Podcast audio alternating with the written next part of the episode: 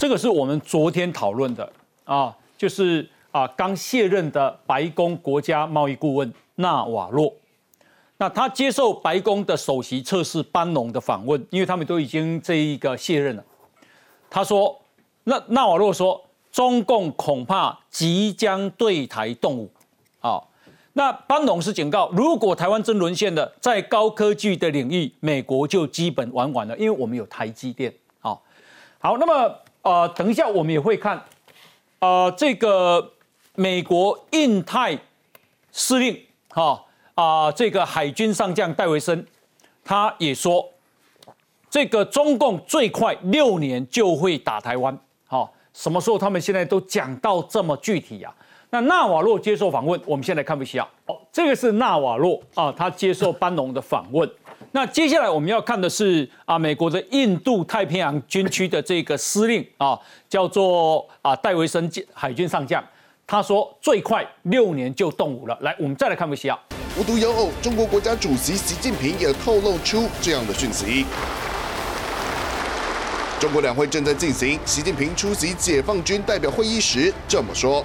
习近平最后强调，当前我国安全形势不稳定性、不确定性较大，全军要统筹好建设和备战关系，做好随时应对各种复杂困难局面的准备。直接点出备战两个字，习近平对外显露强硬姿态。但两会开幕式上，习主席挂着的这张编号零二九五神秘识别证，上面竟然写着内蒙古代表团，又再度让各界失焦。原来，习近平二零一八年跑去参选内蒙古自治区人大代表，利用绝对当选优势，塑造自己拥有地方民意基础。还能假借政治贪腐，趁机打击以内蒙古为根据地的江泽民派系势力。由于明年攸关能否二次连任国家主席，至少在交出大位前，面临内忧外患的习近平铲除异己是不遗余力。美国印太啊这个司令呢，他是在参与美国参议院军事委员会的听证会，那他讲的还蛮多的，我觉得我比较啊细的来说。戴维森说：“中国长期以来一直希望在二零五零年之前实现取代美国，以及取代美国在国际间的社会地位。而中国近期正在加速这个行动。然后呢，他又说，台海潜在冲突的时间表，他认为，哈，他担心时间表会比预期的时间更早。台湾是中国实现取代美国这项目标之前的野心之一。而这样的威胁，在未来十年可能就会出现，甚至。”可能是未来的六年内就会显现。戴维森说，美国跟盟友在印太地区最大的危险是针对中国的常规威慑力遭到了削弱。如果没有得到令人信服的威慑力，中国将会有恃无恐的继续行动，试图取代既定的国际秩序以及对自由开放的印太地区所体现的价值观。啊，戴维森认为，要彻底让中国相信。通过军事力量实现他的目标的代价过于高昂，美国必须尽一切可能阻止冲突。我先请教一下这个啊，我们空军的前副司令啊，诶，这个张将军啊，那张将军是中将啊，你你怎么看待美国到底看到了什么，会讲的这么具体？美国把这些讯息给我们，值得很非常值得我们来参考，因为中共的威胁会越来越大。嗯，他的国防预算是我们的十六倍到二十倍之间。嗯。它大概目前的话是一千九百亿美元。二零二七年的八月一号要建军百年，嗯，建军百年是不是有个使命？是不是是不是要有一个大的事情，这这个很好的任务完成，对你有所交代，也可以巩固习近平的这个领导的地位啊。嗯，不管大内宣的运用也好，或大外宣的这种价值，这种运用的价值也好，那这个时候刚好就利用这个时候把这些菜端出来啊，对我们台湾是不是有威胁？当然有这些。美军的不管戴维森也好，或者他的策略长班农，我提给我们提出的建议都很好，来值得我们参考。但是我们要去想一想，我们有具备有哪些对中共武力威吓威责？嗯，哎，我们能够有适度的。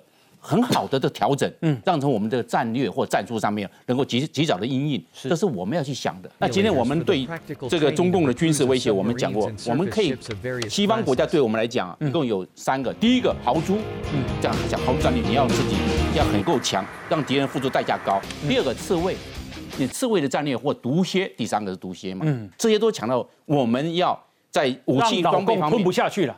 对，让他这个攻台风险高，他就就取消了嘛。所以我们整个战略结构要调整。那我想请教一下董老师，你怎么看这这个美国这些人啊？这样看，呃，这一次是美国的现役将领，对。啊，这个上将哦海军对上将哦。他是现役将领的讲话，嗯，他跟过去啊我们所听到的，譬如说川普政府前官员怎么讲，对，或是智库学者怎么讲，嗯哼，有一个最大不一样的地方，他讲的就是政策。假如他的评估最快六年，嗯，啊，慢的话也许十年后。如果这是他的评估的话，那我们现在要干什么？嗯，第一个，美国你现在要做什么？第二个，我们台湾自己要做什么？嗯，第三个，美国跟台湾之间还有全世界的盟国该做什么？嗯，所以我觉得从这个角度来看他的讲话，我觉得非常的是非常有具体意义的。他后面讲的啊，其实就是说在在武器、在战略、嗯，在战备、在训练、在情报上面要跟台湾全方面的合作。我听到的是这个重点。嗯哼，这也奠定了，等于是说拜登政府上台以后。对台湾安全保证的具体化，嗯哼，我觉得是从这个角度来看。哎，那至于说中共到底什么时候会攻台啊？你看，呃，拜登政拜登总统上台以后，这一个多月来，我们在这边哈，大概平均每每每两天、每三天就会听到一次嘛。嗯嗯啊，日本的、欧洲的、澳洲的、美国的不同智库都有不同的评估。嗯，啊，有人说是两年之内。二零二二年以前，有人说二零二二年之后，有人说四年，现在六年。澳洲那个前总理陆克文说七年，二零二七以后嘛。其实呢，中共呢，呃，从来不敢把这个公台的这个这个五统时间表把它讲的具体，嗯，他都把它搞得这种似有若无，嗯，因为他如果搞得具体的话，他是搬石头砸自己的脚。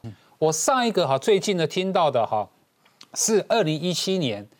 南京军区的这个副司令叫王洪光，嗯，二零一七年说的、哦，他说，呃，为了这个迎接两个一百年的第一个一百年嘛，二零二一年嘛，所以习近平会准备在二零二零年武统台湾。那王洪光讲的、啊，对，那可是已经过了。哎，还有更好笑的，就是香港有一个粉砖了哈，专区了哈，那个叫高登讨论区，嗯，在二零二零年的最后一天，还在帮最后十二月三十一号帮。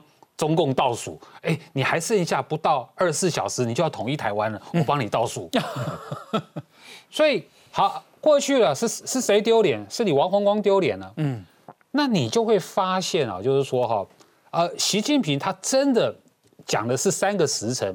第一个是啊，现在讲的比较多，在中国大陆内部讲的比较多的啦哈，二零二七年啊，因为习近平突然讲，去年突然讲，二零二七年这个这个中共的解放军他的战斗能力。必须要成为好，要能够跟世界一流的国家相抗衡，这这么说的，那什么意思？世界一流的国家就美国嘛，所以二零二七年要能够跟美国相抗衡，是，不是打赢哦？嗯，叫做能够跟他打一仗哦。然后第二个时间点，现在听的比较多，二零三五年，呃，二就二零三五年远景目标啊，中国的科技什么都已经发展了另外一个光景，嗯所以呢，好这个。可以军事力量就可以跻身一流强权哦。第三个时间，二零五零年，嗯，二零五零年要确保解放军能够打赢美国，嗯啊，所以他就有这三个时间点。二零五零年那是下一代人的事情了，我们谁都看不到。二零五零年我们看得到啊。我是一九六一，那时候我才八十九嘞。啊，恭喜恭喜！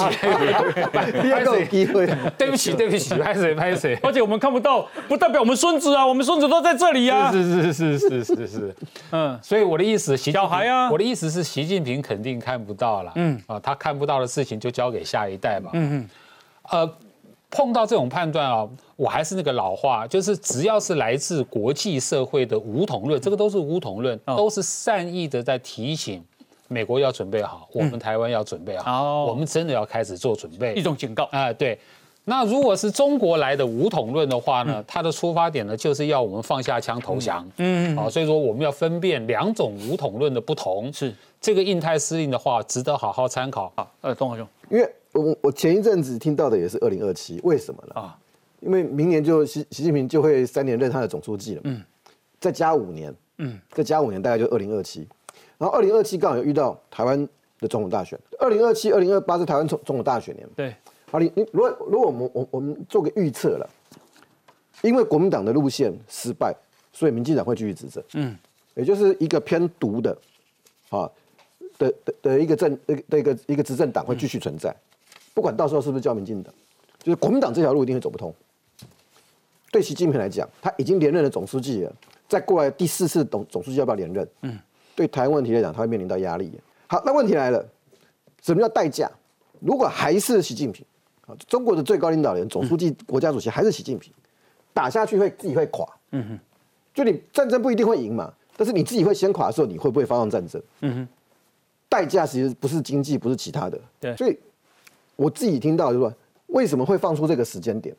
其实那个时间点已经放了两次了，另另外前一呃前一两年放的就是二零二零二二，嗯，也是他他他要他他要他要连任嘛，嗯嗯，那这这放这些东西有什么目的？呢？第一个就是希望你不要抵抗，嗯嗯，怕怕战争，所以你就不抵抗，嗯，另外一个呢，就希望你这个社会开始骚动，嗯，比如说比较有钱的人会不会因为这样子就搬走？哦，你只要一跑，嗯，他就会做文章，一做文章。我不用打你，你内部就乱了。了解，来，张委员。印太司令公这话，其实我也不认为只是单纯讲给台湾听。嗯，伊嘛咧讲啊，美国总统、美国人听。嗯，就是讲你要伫国际上争这个霸权。嗯，第一个指标在印太地区叫做台湾。台湾若无去了，美国你叫做你，你已经不再是老大。嗯，呃，美国若唔是老大的时阵，哎，他讲这个六年，你就讲哎取代，你讲啊，就是代表。那个中国要取代你美国，你国际上是一个霸权。拜登听着我，我第一个想法，我咧揣测拜登的想法。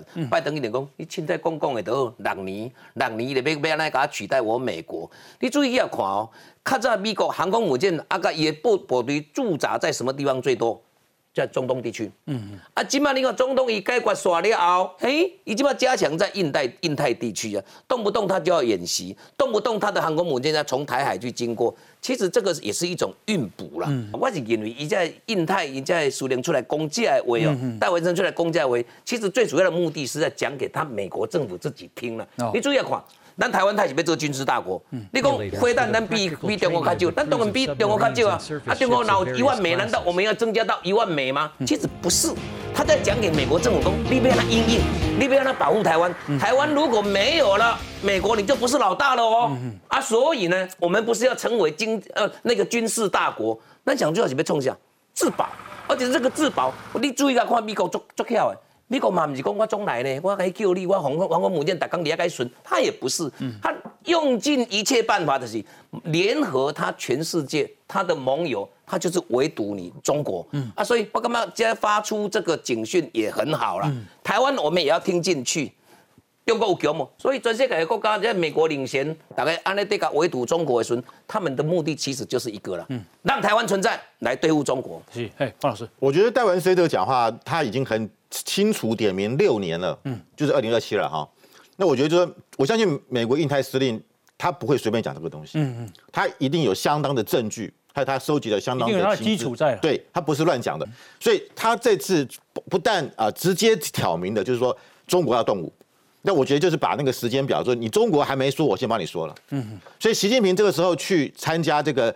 人人大政协他去参，去去那个解放军的这个代表团去巡视，又谈到要准备打，准备打打仗。嗯哼，他已经讲好几次了，所以我我必须要讲讲那个修习底的陷阱快要出现了，嗯就是中美之间终须一战的那个战战场，可能就是在台海周边哦，或者南海。嗯，啊，我我觉得美国已经做了这样的一个准备了。嗯，另外第二个，我我觉得就是说，这个庞佩奥这个前国前国务卿，嗯，他他接受我们中央社的访问啊。对。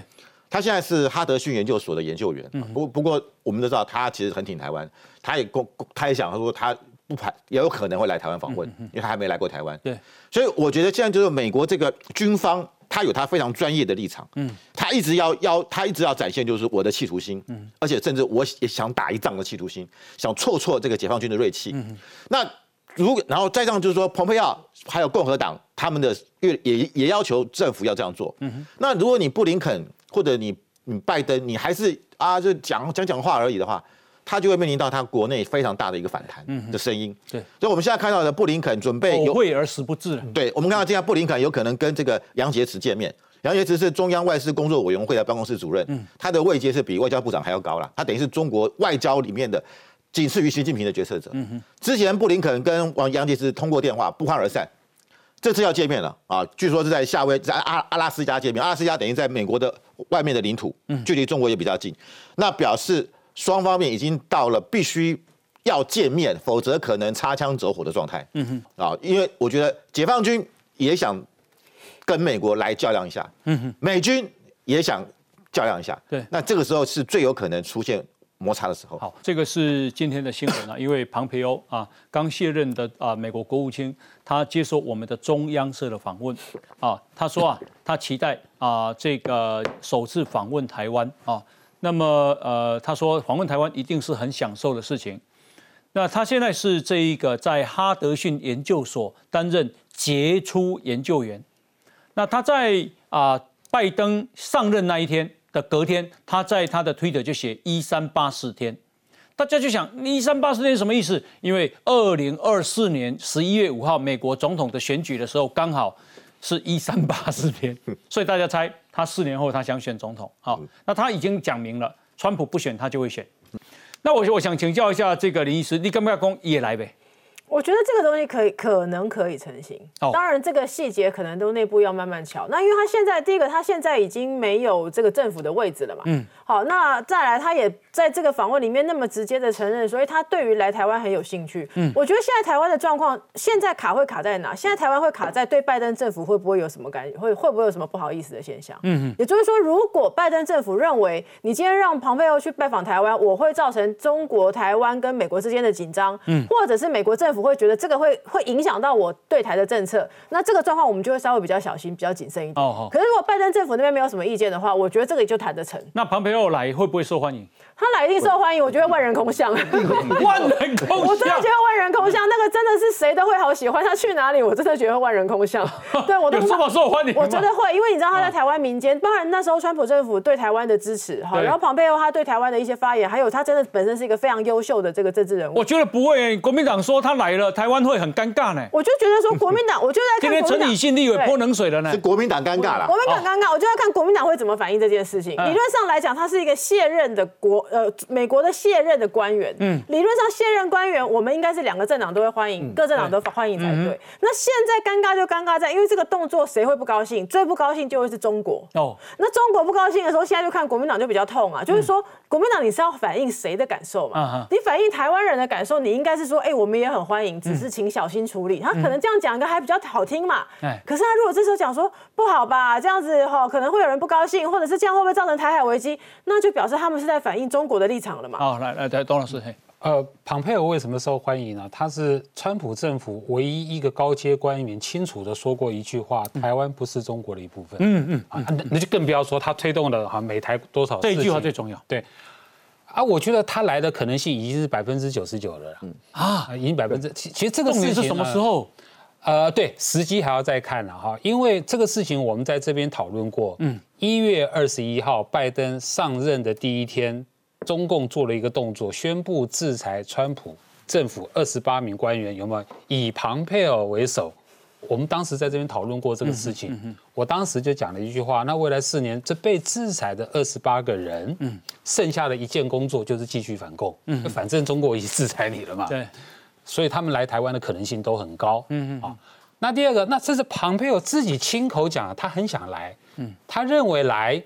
来台湾会有一个舒服的过程，那我们有什么理由不让他来？嗯，好，那医师刚才讲的是对的，这呃就是说是不是有那个顾忌？有，可是过去都解决过，很好解决。嗯，因为他是智库，他现在是哈德逊研究所的研究员嘛，所以我们会邀请一个美国智库的访问团，两党都有。嗯，这个这种模式过去已经操纵操作过很多次了。哦哦，所以说我认为他来。百分之百分之九十九九十九的，现在问题是什么时机点而已啦。这个不需要美国政府同意了吧？不，他需要。现在的政府还会支持，哎，还会派人，就是说派民主党的智库的人陪他一起来，就因为因为过去都是这个样子。那真的万人空巷吗？啊，我我我也会这么会说，至少他是他绝对是台湾最受欢迎的，他他应该是这是形容词嘛？啊，因为以前的时候，美国退休的总统，你包含克林顿也来过，老布希来过，老布希也来过，对，都当过总统。嗯，那个庞培奥他是国务卿，对。对，而且他有政治背景跟军事背景，军事背景他训练军校，嗯，他一路当到上将，那政治背景他当过国务卿，嗯，对所有的这个国际形势非常了解，是，所以他来这边，我们当然是欢迎他嘛。我举我举哦好，我举个最简单的例子，二零一八年，二零一八年，苏立文，苏立文是用德国马歇尔基金会的名义来台湾访问，对，还在总统府跟蔡英文总统见面。好，那你怎么不知道希拉里希拉里希拉里在跟选举的时候的那个那个电讯的那个那个那个笑话吗？当然知道啊。嗯嗯。可是苏立文要来台要来台湾访问，蔡英文总统还是跟他碰面啊。对，这是国家利益。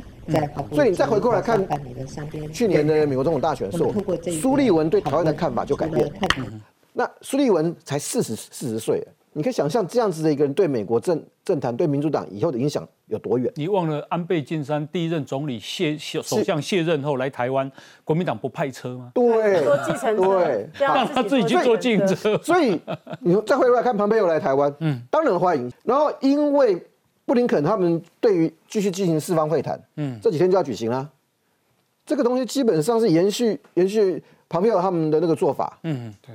那因为中北京对旁边他们这二十八名官员做提出制裁，布林肯也好，或者拜拜登总统也好，为了要延续对中国的一个高姿态，嗯，他这个时候他一在台面上一定要做到支持庞佩奥啊，嗯嗯，是，庞佩奥可能会成为台湾有史以来哈最熟悉的一个国务卿了，嗯嗯，美国国务卿一般我们台湾人不太认识嘛，嗯，总统可能认识啊，对，就庞佩奥如果去夜市啊。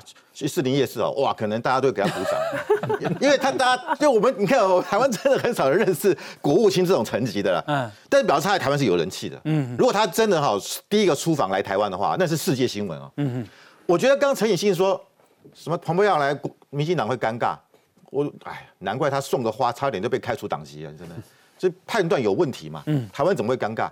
所以我觉得陈以信亏大还是念国际关系的，我觉得现在对美国来讲。共和党在对中国的态度上来讲，嗯，共和党、民主党他们的他们的想法是一致的，中国就是敌人，只是说做法上稍有不同，嗯嗯，所以我们台湾没有什么尴尬的，我们也是在同，甚至我认为拜登的一些讲话其实比川普可能更直接啊，嗯嗯，所以，我我觉得在在情况之下，其实对台湾的安全。对我们来讲，是凸显了台湾这个议题，对，是全世界的议题。嗯，台湾因为这个武汉肺炎，我们成为全世界的焦点。嗯，但是因为中国现在这样有可能对台湾进行这个侵扰，我们再成为焦点。我觉得台湾在国际上未来它的这个。发言的空间嗯会更更多，而而且我认为不只是蓬佩奥会来，拿瓦罗也会来啊。嗯，我们说那个这个这个美国那个前联合国大大大使波顿啊不波顿波顿也会来啊。嗯啊，你说那个苏利文他之前没来，他还也会来啊。嗯，随着疫情慢慢降低，随着美国打这个疫苗，苏利文现在是国家安全顾问呢。他是二零一八年已经来过，已经来过，对，所以，我我觉得前驻联合国大使啊，也会来嘛，哦，对，我觉得这些官员都会来嘛，嗯所以就变成台湾台北会变得很热闹，哦，就这些美国前朝官员一个一个来，嗯对，就那更会让台湾成为美国一般这个新闻的一个焦点。我觉得那个克拉夫特可以来，他会，觉得他应该有可能，他哦，对不对？前驻联合国的还有那个凯利也应该要来，哦，好，那这个啊，这是今天啊。呃，《自由时报》的这个国际版的头条说，美军啊现在在提下一个世代空中优势，目标是要碾压中国。那他们要研发第六代战机啊，原型机现在已经完成试飞了，而且未来的战机要跟无人机并肩作战。Build the next generation aircraft in a way that has never happened before. 呃。Pentagon finalized plans for a digital century series program that would introduce a new aircraft every five years, each of which would fit It then took another five years to become the F-35A, then another ten years before it actually. 说中国的战机的技术目前啊威胁不了美国，而且他们的这一个 啊他们的发动机现在如果是要先进的战机歼二十啊。那它必须使用俄罗斯所发动、所这个制造的发动机。我想请教一下我们的这个前空军的副司令啊，张张张中将，美国跟中国的战机的差距有多少？我认为现在还是美国优先。嗯，现在中共的三那个王牌的飞机，千包含歼二十，它逆中战机，嗯，包含歼十六，它也到过台海到西南空域都来过。对，另外一个是轰二十，它是隐形的战略轰炸机。嗯，那这三个我们可以知道，这个它的歼二十逆中战机是模仿美国 F 二十二嘛？嗯，它现在美国要研究第六代嘞。对。那中共也在也在搞第六代，因为现在这个歼二十目前已经做列入作战序列了。嗯哼。但是美国掌握两个优势，第一个优势，发动机的优势，刚才主持人有提过。发动机的话，一般来讲，美国的它的要进场大修的时间，因为你每个用多少之后，你要进场要重新要大修，要翻修，因为它年使用年限到了，不能因为不翻修造成发动机故障。哦，对。那这个中共的它的发动机使用时间短，它经常要进去翻修。嗯。那换句话说，哪一个的？这个作战能力强，当然是美国嘛，因为这个跟材料科学、跟它的热力学啊那个有关系。那个送进场啊，这个你说大修，那个那个时间比是差多少？时间比的话，大概差两倍，两倍。对，美国如果是八百小时就要才进场大修的话，中国四百小时就要进。八飞飞四百小时就要修，要进场了，不进场不行了。到发动机到时候烧整个烧坏。中共的歼二十的战机啊，已经换过三次发动机了。嗯哼。他一直在，他他觉得这个还是不行，自己研发不行，又买俄罗斯的过来再装上去，哦，要这样才可以。嗯哼，那换句话说，他整个在技术的成本上面呢是低，这低于美国的。哦，那美国有目前有两个优势，第一个，美国在科技的优势一直凌驾到中共。嗯哼，航空航太刚才七项指标里面，航太一直是美国所在意的。第二个就是。太空优势，嗯，美国在去年成立了太空军了，对，太空军上面太空的优势是掌握在哪里？嗯，是在美国手上，嗯哼，美中共在在去年才才北斗才完完全全覆盖是在去年二零二零年完成的嘛，嗯哼，美国早就已经 GPS 定位了，哦，换句话说，整个太空的优势是在中美国叫做第六军种，嗯哼，中国叫天军，中国现在天军来讲还没有成一个气候，跟美国比起来还是有个有一个落差。那战机的数量呢？战机数量的时候。中共它有两个优势，第一个战机的数量优势，它目前有两千五百架战机啊。对，那一这这一千架除掉，因为个有训练啊、教练机啊、螺旋桨的飞机、运输机等等除掉，它一千五百架是主战。嗯，一千五百架主战之内，它的主力的战机目前在第一线的可以用的是九百六十架。嗯哼，那换句话说，它的它这个有九百六十架的这个主力战机，不管是歼十、歼十一、歼轰七、歼十五用了航母的，歼十六包含歼。就是苏凯二十七跟苏三栋，还有二十四架的苏凯三十五战机，最最先进的，嗯、通共加起来九百六十架。那美国呢？美国，美国如果全世界看起来的话，那那数量是超过中共的嘛？嗯，平均值。那战斗技术谁比较厉害？战斗技术，空战的话，那美军，因为美军有实战经验，在伊拉克战争、波湾战争、在阿富汗战争，还有在科索沃战争，美国在这一方面的这个战这个作战的经验非常成熟。外科手术的战争。美国在这方面都有实战的经验。哦，中共已经四十年没有了。最早的是一九七八年的陈越战争完毕之后，没有打过仗。嗯哼，他都是在这边纸上谈兵，在这边纸上作业。哦，那美军年年作战，作战经验非常丰富。哦，所以整个作战的经验，美军是成熟的。嗯，科技方面，美军是领先的。嗯哼，太空上面，美军是优势的。总体的优势，美军是占上风。OK，好。那么呃，中国当然要并吞台湾啊，无所不用其极。那刚刚啊，我们看到这个美国的这个班农啊，他啊首席的国家测试，他说，如果台湾被中国吞了，那美国的科技也玩完了，因为他们需要台湾的晶片啊。那现在啊，政府啊这个啊破获了两家公司，其实是中国来的，那变成台湾公司，但是在挖角台积电呐、联发科这些高级人才，三年就挖了两百多个人。来，我们来看一下。国在板桥闹区的这栋商业大楼，其中一间智新科技就藏身在里面，而剪掉也在这边进行大规模搜索。剪掉是昨天的？这个部分我不方便。大楼物业人员态度很低调，因为被搜索的公司虽然是登记在台湾，但剪掉发现背后竟然是一间中国企业，找人头在台湾设立智新和新道，再透过新创投资当猎人头，锁定 IC 工程师挖角，包括联发科、台积电，通通受到波及，三年内就挖走超过两百人。这恐怕也让关键技术外流中国，用的正是金钱攻势。这么高薪的挖角，一定要有人愿意做这件事情嘛？行情喊到什么程度呢？就是我挖你是两百万哦，我就是负责的人头是两百万，所以当然就很多人想尽办法按着名单去锁进，根本砸钱不手软。以新道公司过去曾经寄出年薪和股票总价值七百万到一千一百万来挖角半导体工程师来看。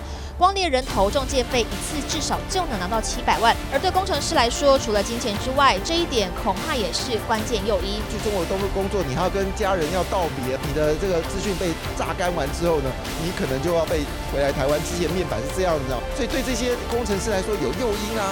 我都在台湾呐，我没有去中国，我没有背叛台湾呐。不用离乡背景就能大赚人民币，甚至许多被录取的人薪水高就好，根本不会探究母公司背景。就算被俩包，台湾相关刑责实在不高。以联电美光案为例，联电就被美国法院判赔十八亿台币，但涉案工程师只被台湾法院判刑五到六年，并可罚金四百到六百万。然而，仅到这一次大动作进行搜索，也是要展现决心，绝对不让中国将台湾高科技技术用人民币统统挖走。简单的意思是安尼啦吼，就是讲这是中国的公司，然后呢啊，这个他们在台湾设立公司，可是啊，他们这个找台湾的负责人啊，然后去挖台积电跟联发科的人，我这其实要破获也不容易哈，范老师。我觉得这个是一个很重要的哈，这是国安问题呢。对国安问题，我我觉得这应该就是呃陈明通去担任国安局长之后一个非常重要的新的政策。嗯，因为过去我们是漠视这个事情的出现。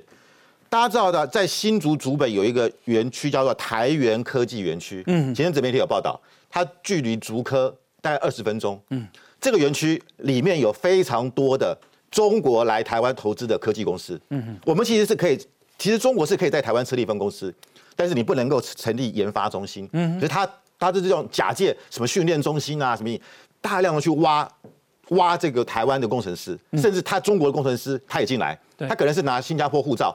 所以他们就说那边呢，只有政府不知道，嗯，计程车司机都知道哦，因为那个计程排班计程车司机，这些中国工程师，他们下班晚上，他们就住在新竹市区，他每天排班嘛，在他们都是讲的都是中国口音哦。那我们过去，我们过去呢，对这对这些，而且他们这些公司呢都非常神秘哦。嗯，在台湾，你他们他们在个台湾园桃园这个台园科技园区，它的那个官网上。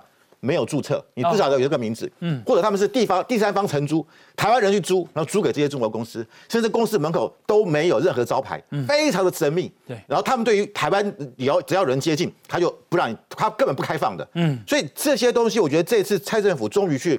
主动去调查这个事情，嗯，因为因为我们知道我们的人才就是我们台湾的资本啊。台积电不是说只有啊台就制成而已，制成当然很厉害，最终还是人，最终是人才。可是我觉得中国是把你的根给刨掉了，嗯，他现在自己要做晶片，就从这个地方用各种不管是美用金钱啊利益，甚至美美色，嗯，来吸引台这些，因为我们知道工程师很多是宅男嘛，对。我用这种方式去吸引你去中国，或者你就在台湾。因为他怕，因为很多工工程师他不愿意去中国，你就在台园科技园两倍以上，对你就在台园科技科技园区工作，嗯，然后甚至可以把一些机密倒倒出来，是，所以他我觉得这就是一个很可怕的一个做法。好，那这个这个台园科科技园区已经已经这个它的潜力很多，嗯，它大概也从二零一五年到二零一八年，它就有八件的侵犯这个所谓的经营的秘密，嗯，就已经被被被抓了。所以我觉得这一次蔡政府终于。终于硬起来来办这个案子，是要保证我们的护国神山，嗯，不至于造造人才被掏空。我觉得这是一个国安问题。好，那呃，这个中国当然他挖台湾的人才，另外他自己也要发展他的自己的半导体。所以呢，号称这个千亿晶片大骗局的武汉红星，这个是二月二十七的新闻啊，就几天前的，说啊已经倒了，全部全啊员工都全数啊支遣了。那这家公司成立多久呢？二零一七年十一月成立的，换句话说，到现在只有三年，对不对？三年的时间，投资多少钱？台币五千五百亿。好，说本来要发展十四纳米跟七纳米，结果三年的豆啊，而且还挖了我们的台积电的共同营运长蒋尚义，二零一九年挖去。蒋尚义呢，看到公司垮了以后，他说：“我在红星的经历是一场噩梦。”哈。那我想请教一下董老师，为什么一家五千五百亿的公司三年就垮了？好，呃，刚才啊谈军事的时候呢，哈，我们将军有讲到哈中共的优势哦，嗯，少讲了一个，哎。啊，中共还有个优势，骗偷，所以中共这个优势是全方位的。所以刚才我们范教授所讲的哈，这个哈，这个在二零。零九年开始啊，就是所谓的马英九执政以后嘛，两岸不是什么大开放啊、大交流啊、大合作嘛，哈，中国就就大举来台湾哈。呃，阿里巴巴连马云都有来过台湾。其实现在看起来，马云只是一个招牌。嗯，好，紫光公司有来台湾。嗯，看到台湾的科技公司，只要你敢卖，他一定买。嗯，包括他也想买那个台积电嘛，紫光公司，紫光也倒啦。那个 好，紫光是以公司好整个公司为目标的，以人为目标的，还记不记得猎豹？嗯嗯嗯。啊，中国的猎豹，我印象非常深刻。中国的猎豹。好，那个总监来了台湾之后，好公开扬言在台湾要成立一百亿的基金。我现在讲的新闻都还查到一百亿的基金要来好借重台湾的人才。嗯，原来他是要挖台湾的人才。后来这个猎豹，哦，在台湾还成立了另外一家公司，叫做台湾雪豹。嗯哦，这个这个下雪的雪雪豹，哦，开始在挖人才。嗯，这个我们的科技人才高阶的。啊，这个挖不到的时候有警觉了，挖不到了，挖中阶的，中阶的挖不到了，挖低阶的，挖到现在，今年这家雪豹公司今年一月底的时候关门了，在台湾关门了，他知道他玩不下去，哦哦啊，现在玩外面玩不下去，偷美国的也偷不到，骗也骗不到了，回去骗自己人吧。所以你刚刚看到的就是那个状况，因为五千五百亿三年垮呢。哎，五千五百亿在在中国是一个小数字哦啊！以前我记得在这边讲过，中央级的啊，只要中共中央级的贪腐，千亿起跳。我们一年的军事预算也只有不到四千亿呢。哎，中国的国家预算一年是二十五兆人民币，所以说谈中国的时候，眼界要放宽一点。是是是是，我目光如豆。谈到贪腐千亿兆，哦，这个是是这个正常水准就对了。所以我完全不惊讶他倒了。了解。那这个啊。我们来看一个新闻，这我们也很关心，因为美国总统啊，呃，这个他到底身体健康如何？因为他啊，为了感谢国防部长奥斯汀，所以呢，他要介绍他的时候，他竟然名字忘记了。好，让我想想，嗯，这位前将领，嗯，我过去都称他为将领，但我，嗯，我的那个，嗯，那位啊，负责管理这个机构的家伙，他连国王部都讲不出来呢。好，来，我们来看一下。我请教林医师，从医师的角度，你怎么看？他，我，我，我现在用政治幕僚的立场来讲，说你总统要发表这种大的事情，通常会有提词机啦。哦，嗯那那他怎么会？都没有，然后他还自己，因为你记不记得他之前选举的时候，有一次也是他要感谢很多人的时候，他就他就说，哎，我的名单呢？我的名单好像在我的外套里，在在谁那里？啊，他整个就慌掉了。对，所以这个是我觉得以政治幕僚立场来讲，这件事情很怪，因为你这种重要发言，你大概第一个你，而且他这一场好像介绍没有很多人，就那么两个人，你名字还可以忘记，对，然后还没有帮你准备好，这个有点怪了。然后第二个当然是以他的年龄来说，其实我觉得年龄可能不是重点，因为之前马来西亚的那个总理年纪很大啊，马哈迪九十几岁啊，可是他精力。充沛啊，所以呃，之前选举前就一直有人在讲说，哎，拜登他这样子的记忆的状况，或者是他常常讲话会会漏掉或忘记，好，甚至之前还有被发现说有一次好像等等着连线的时候就睡着了，所以他真的是一个老伯伯哈。那这个老伯伯这种状况，当然对美国来讲，我我觉得其实美国是这样啦，美国它的制度里面这种比较健全的民主国家，你应该由他其他幕僚理论上应应是可以的，只是说他这个样子，我觉得有好有坏。这样子是贺锦丽下一次要选，所以有有好有坏，就是第一个事情。是说，他如果真的有什么状况的话，接任的会是贺锦丽。嗯那么贺锦丽对中政策跟对中国的态度，对于是其他我们讲现在在印太战略里面我们要非常小心的事情。不过还有一个另外一个好处，就是因为他常常讲话讲错，所以他会留下一个模糊空间。嗯那么他对中国的立场，他这样绕了半天，哎，可能会讲出你根本讲出来的东西，最后你得不到结论。好，那这个倒是一个好事，就是。OK，不好意思，方老师，你要补充，我没有时间。嗯，好，等一下了，好不好？好，我们先休息一下，进广告。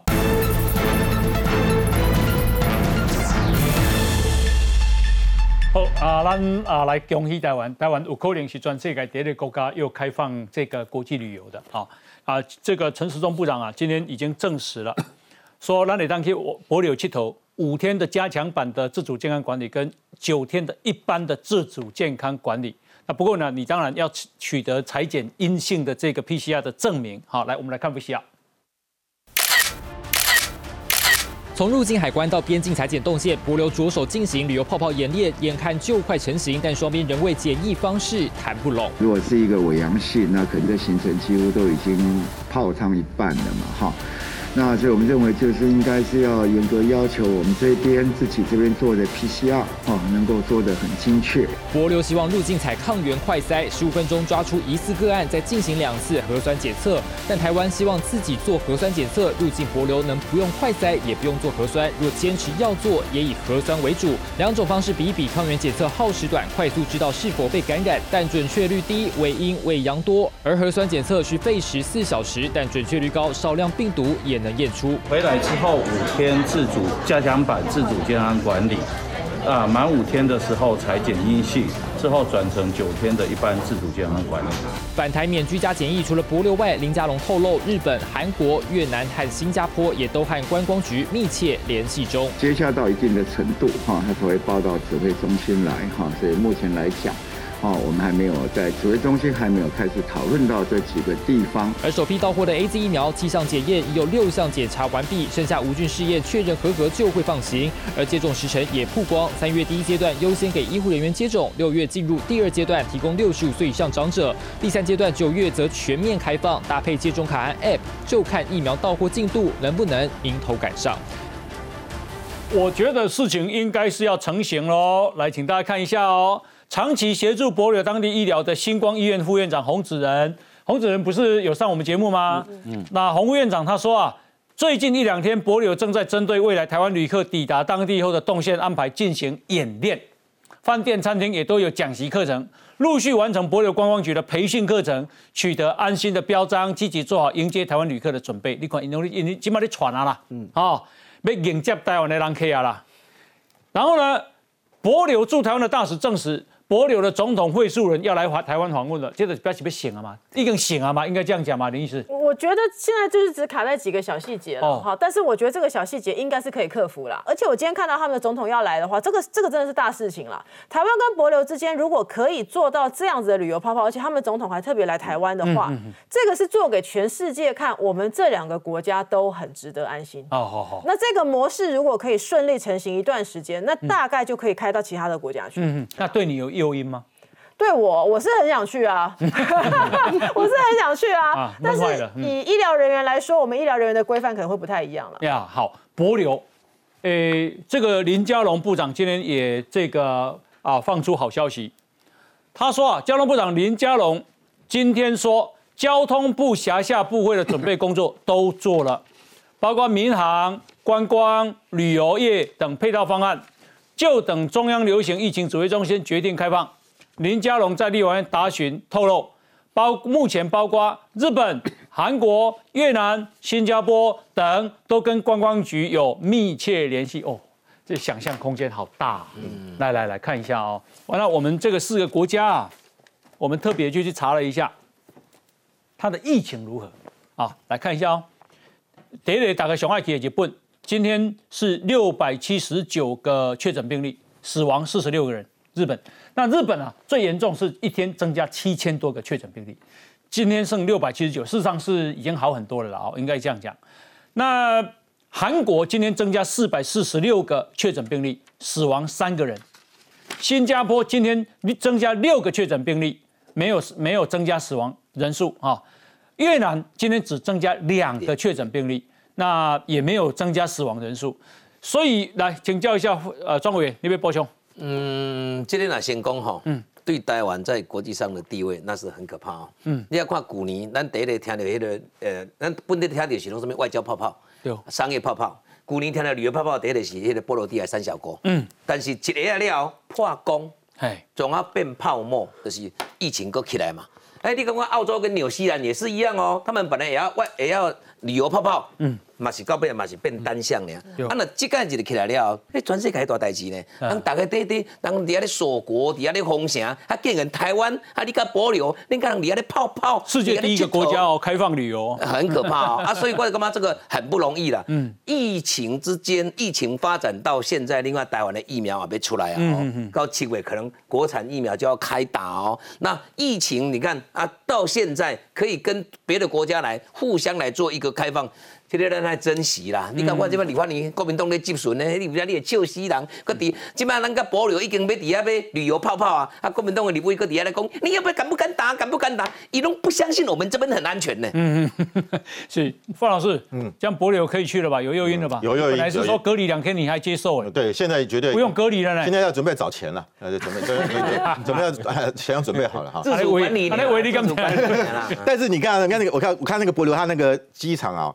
它那个就检验地方啊，你注意啊，它的下面的中文是写繁体字，他不是写简体字。哎，你看中国，因为中国你看那么细啊，因为我观我是观察细微啊，那那个中国观光客是博留大概百分之四十五，我们大概只有百分之二十啊，就他还是用繁体繁体字，反正他重视台湾嘛。嗯，那我觉得到时候他总统来，我想应该就会签署一个相关的协议了。对，那。因为大使宣布了嘛，宣布对对对，那我觉得现在已经是大概是细细节了，特别是因为刚刚讲过博流的为医疗，我们星光医院在那边嘛，所以我们也很比较放心嗯啊，他们也有医生在那边嘛，是，所以我觉得语言也相通，比较没有问题。对，那至于接下来你说新加坡，但新加坡也算。也算 OK 了，对，新加坡其其实是不不隔离台湾人哦，对，我们去他不隔离哦，对，因为他知他知道台湾很干净，对，但是你说日本跟韩国，我我是稍微有点保留啦，因为看他目前人数还是蛮惊人的哦，嗯，我们台湾是连一个确诊都不行呢，对，他还是上百个。几百个，韩国四百四十，四百四个哦，我看大概没人敢去吧。啊，题目至少目前来看啊，日本六百多。呃呃，对啊，所以你看，我觉我觉得台湾应该没有，我我觉得当然是，但是如果新加坡、越南加上这个博流哈，就够我们玩的啦。是啊，因为就是有一个三种选择嘛。哦，来来，我们看一下中国的疫苗哦，嘿，秘鲁啊，媒体日前报道，中国国药集团研发的两款武汉肺炎疫苗，在秘鲁进行第三期临床实验阶段，有效率。仅十一点五跟百分之三十三，低于世界卫生组织的百分之五十合格门槛。中国媒体从业人员证实，接到严厉的警告，不得报道国产疫苗在任何负面的资讯。那这个事情是谁出来讲的呢？是秘鲁微生物学家、前秘鲁国家卫生院的主任布斯塔曼德，他在这个电视节目上说的。他说，国药集团中国生物武汉。制品研究所所研制的疫苗，在秘鲁的第三期临床试验结果有效率只有百分之三十三。另外一个是北京生物制品研究所研发的疫苗，效率只有百分之十一点五，远低于国药对外声称的百分之八十的有效率。哎，请教一下林医师啊，什么叫百分之十一点五啊？我真的很少听过有疫苗十一点五的有效率。有 十一点五，主席我好不好啦？你你你，简单先讲一个事情，你我们要打疫苗的目的就是预防被感染嘛。嗯。那他这样的做法就是说，我有施打跟没有施打里面，我有施打的这里面跟没有施打那边比起来，大概只有十一点五的人是有效的。嗯嗯。那那哦，九成的人无效。就是你这样讲起来的话，就是说，那我打完这个疫苗之后，我有没有办法形成所谓群体免疫？哦。啊，你这样看起来就是打了。效果没有到，你很难达到群体免疫的效果啊。呀，然后你还要冒副作用哦，这是重点。因为你今天打了疫苗，如果效果很好，嗯，那是我冒了副作用，那个副作用包含很不舒服，甚至包含可能的一些伤害。嗯，相相权两权相害，其其轻的情况之下，觉得 OK 可以接受，因为我要赶快控制。那他对外宣称百分之八十六。所以，所以其实这个就是一个之前就谈过中国内部的。疫苗研究的数字不够清楚，那现在他等于是说，他就送给某几个国家或卖给某几个国家嘛？你等于是那些国家帮他做第三期人体试验的意思嘛？那秘秘鲁出来讲出这个话来，这个是这个这个就是完全证实了大家过去的质疑，就是说中国你人口这么多，嗯，你自己国内也不是没有疫情，那你为什么不在国内把第三期全部做完，然后让全世界看你的资料？不是你到处去丢给别人。之前杨志阳还说我们可以用那个两岸协议来台湾做，啊，你是让台湾做第三期白老鼠哦？好。在秘鲁的官方目前针对十一点五跟三十三这个还没有评论。那中国说他们打算去告这个生物学家。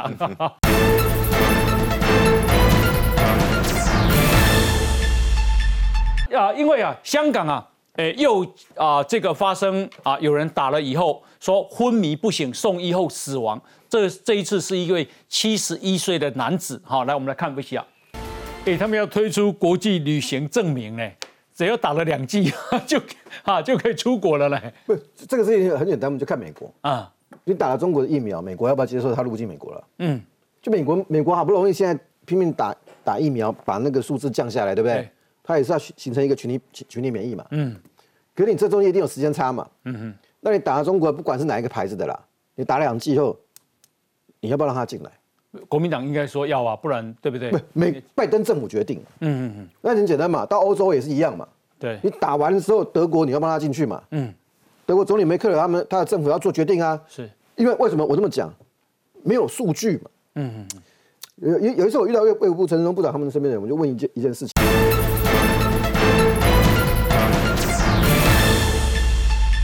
因为我们不是台湾自己也在做疫苗嘛。对。我说啊，台湾也没有，也没我们也没有病例。你疫苗做出来，你怎么知道有没有用？嗯嗯。他们他旁边旁边人就讲说，很简单啊，你疫苗打进去要看有没有抗体啊。嗯。你有抗体才有保护力嘛。对对。打下那个疫苗打下去以后，你什么都没有发，什么都没有。嗯。就是就是就是跑出来那个中国另外一支那个十一趴的嘛。嗯。就是一百个里面只有十一个人有产生抗体嘛。对。你有抗你有抗体，你才能够对抗病毒嘛。嗯嗯。好，现在回过来就很简单的问题了。